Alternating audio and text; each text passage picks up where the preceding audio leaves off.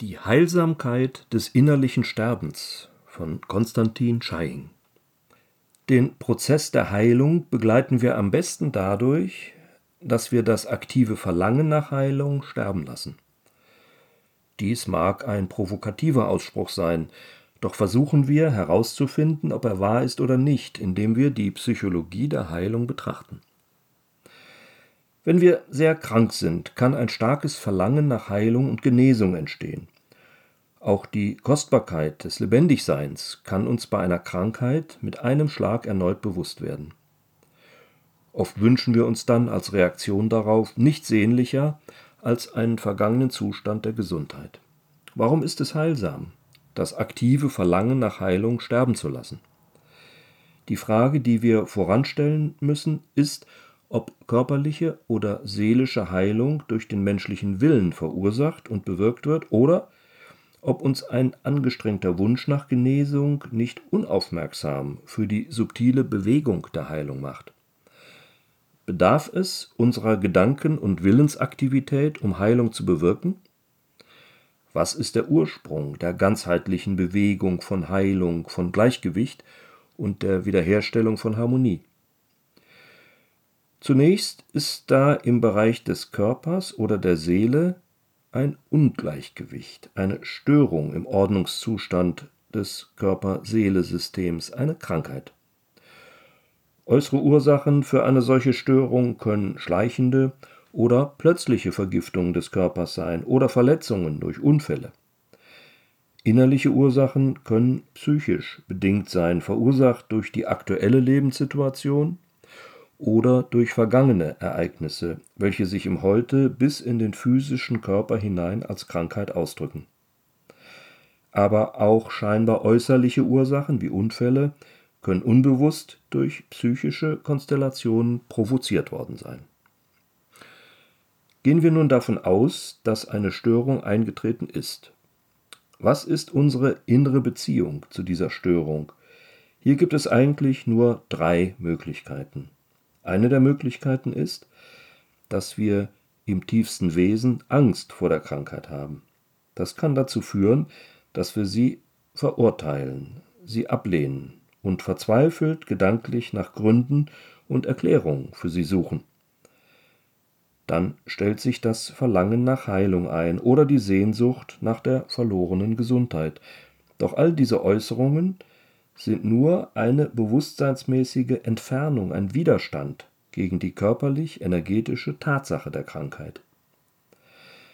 Eine zweite Möglichkeit ist, dass wir der Krankheit gleichgültig gegenüberstehen, sie ignorieren, sie leugnen oder kleinreden oder verdrängen. Auch das ist eine Form des Widerstandes gegen die körperlich-energetische Tatsache der Krankheit. Bei leichten Krankheiten kann dies aber durchaus dazu führen, dass die Krankheit wieder verschwindet. Eine dritte Möglichkeit ist, dass wir der Krankheit sowie jedem anderen Aspekt in uns in reinem Gewahrsein begegnen. Das heißt, dass wir in gleichmütiger Liebe aufmerksam für die Impulse des Körpers und der Psyche sind, ohne der Krankheit selbst eine Richtung geben zu wollen. Ein solches unvoreingenommenes Gewahrsein ist frei von dem Verlangen nach Heilung. Ein solches Gewahrsein erkennt aber urteilslos, wenn ein solcher Wunsch im Denken und Wollen aufsteigt, sich formuliert und aktiv wird. Woher kommt denn Heilung?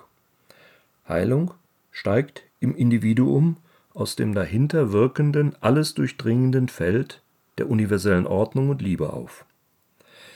Es bedarf nicht unseres Wunsches nach Heilung, damit sich Heilung vollzieht. Es bedarf vielmehr unserer Widerstandslosigkeit gegen diese unpersönliche, dynamische Ordnung aus der Ganzheit. Um immer wieder neu zu erkennen, was Widerstandslosigkeit ist, bedarf es eines einfachen Geistes, der in Einsicht nichts weiter tut, als der gesamten Bewegung dessen, was ist, gewahr zu werden. In diesem Zustand vollziehen sich nicht nur die inneren Heilungsprozesse ungestört, sondern kann sich auch das Unbewusste ins Gewahrsein entleeren und intuitives Verstehen sowie Impulse, die mit den äußeren Ursachen von Krankheit in Verbindung stehen, können sich mitteilen. Daraus erschließt sich intelligentes Handeln. Ein solches, urteilsloses Gewahrsein bedeutet, die Deutungshoheit der persönlichen Interpretation sterben zu lassen. Es bedeutet für das Ich, das jede Wahrnehmung vereinnahmt, zu sterben, indem es sich dem reinen, unvoreingenommenen Gewahrsein überlässt. Denn es ist das Ich, das Ego, das um die einfache Tatsache der Krankheit herum den Wunsch, die Idee, das Bild von Heilung erschafft, ein Bild, das in sich keine Substanz und Wahrheit hat. In diesem Verlangen wird das Bewusstsein unempfänglich für die Tatsache, dass schon beim ersten Einsetzen von Störung die Bewegung der Heilung eingesetzt hat. Einfaches Gewahrsein bedeutet also nicht, ich nehme wahr. Es bedeutet, ich überlasse mich dem Gewahrsein. Da ist Gewahrsein der Angst, da ist Gewahrsein der Gleichgültigkeit, da ist Gewahrsein für die Reaktion aus Angst, aus welcher der Wunsch nach Heilung entsteht. Da ist Gewahrsein für Verwirrung. Da ist Gewahrsein für Orientierungslosigkeit. Da ist Gewahrsein für das Verlangen zu wissen. Da ist Gewahrsein für das Verlangen nach Wahrheit. Indem es sich diesem Gewahrsein überlässt, endet das persönliche Ich, das die ichlosen Impulse zur Heilung stets für sich vereinnahmt. Die Wahrheit ist, dass diese ichlosen Impulse ihre eigene Manifestationskraft tragen und ihre eigene Dynamik entfalten, frei vom Ich, getragen von Ganzheit. Die Wahrheit ist auch, dass diese Impulse immer wieder durch das Ich vereinnahmt und umgelenkt werden und daher nicht Frucht tragen können. Das Geheimnis des seelischen Aspektes von Heilung ist daher das gleiche wie das der innerlichen spirituellen Befreiung, nämlich die vollkommene Übergabe des Ich-Willens und die sich daraus entfaltende Empfänglichkeit und Durchlässigkeit des menschlichen Geistes für heilige Ordnung. Ramana Maharshi drückt dies so aus. Der andere Weg ist, das Ego zu töten, indem man sich völlig dem Herrn unterwirft, seine eigene Hilflosigkeit erkennt und immerzu sagt, nicht ich, sondern du, o oh Herr, jeden Gedanken an ich und mein aufgibt und es völlig dem Herrn überlässt, was er mit einem tun mag. Die Hingabe ist nicht vollständig, solange der Verehrer dieses und jenes von dem Herrn will. Wahre Hingabe ist die Gottesliebe um der Liebe willen und um nichts anderes, nicht einmal um Erlösung zu erlangen. Zitat Ende. Zu guter Letzt wollen wir noch konkret auf die innerlichen Verletzungen und Krankheiten der Seele eingehen. Der gewöhnliche Verstand glaubt, dass er sich einer Ursache für diese disharmonischen emotionalen Zustände bewusst werden muss, damit sie sich auflösen können. Doch das ist nicht wirklich wahr.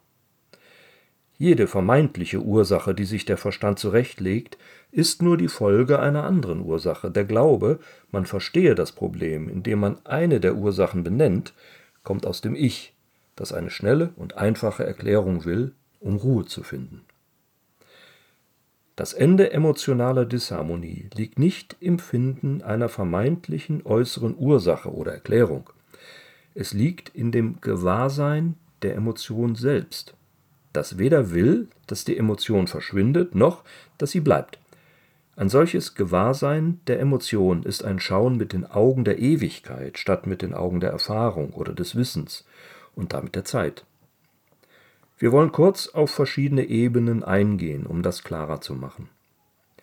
Der gewöhnliche Verstand ist sich der ihn bewegenden Emotion nur indirekt über den Inhalt seines Denkens bewusst. Er denkt zum Beispiel an vergangene, eventuell einschneidende Ereignisse, die dann scheinbar eine gewisse Emotion in ihm stimulieren, die aber latent immer da war. Dann gibt es eine Ebene, die sich der Emotion bewusst wird, diese aber sogleich durch das Denken erklären und einordnen will. Dabei ist jede Erklärung ein Ausdruck des Zeitlichen. Doch dann gibt es auch eine Ebene in uns, die nur die Qualität der Emotion sieht. Sie schaut die Qualität der Kraft der Emotion, frei von Gedanken, frei von Assoziationen mit Ereignissen und Erinnerungen der Vergangenheit. Da dieses Schauen frei von der Vergangenheit ist und frei von den Erwartungen einer Zukunft, ist es frei von Zeit. Es ist ein Schauen aus der Ganzheit im Jetzt. In diesem Schauen findet eine Entleerung des bis dahin Unterbewussten statt. Denn es gibt keinen Widerstand mehr, welcher sich gegen diese natürliche, heilsame Entleerung des Unterbewussten stemmen würde. Wenn dieser Prozess sich vollzieht, kann er mit einer vollkommenen Verwandlung alles dessen, was ist, einhergehen. Die Tatsache körperlicher und seelischer Heilung ist ein Beweis für das Prinzip einer unpersönlichen, alles durchdringenden Ordnung und Harmonie. Denn Heilung ist die Remanifestation dieser Ordnung und Harmonie in einem Teil der Ganzheit. Die Tatsache der Krankheit ist hingegen ein Beweis nicht für die Möglichkeit der Störung des alles durchdringenden Feldes heiliger Ordnung und Harmonie, sondern für die Möglichkeit der Trennung von diesem Feld auf einer gewissen Ebene. Hier findet das hermetische Prinzip seine Anwendung wie im Großen so im Kleinen, wie oben so unten. Denn auch der kollektive Zustand der Menschheit gleicht dem eines seelisch Kranken. Innerliches Sterben im Sinne des Sterbens der Vergangenheit nach ist das Sterben des Widerstandes gegen die pure Lebendigkeit des ewigen Jetzt. Es ist das Sterben des Widerstandes gegen die Remanifestation der universellen, alles durchdringenden Ordnung und Harmonie. Und ein dynamischer Aspekt dieser universellen Ordnung ist unter anderem Heilung.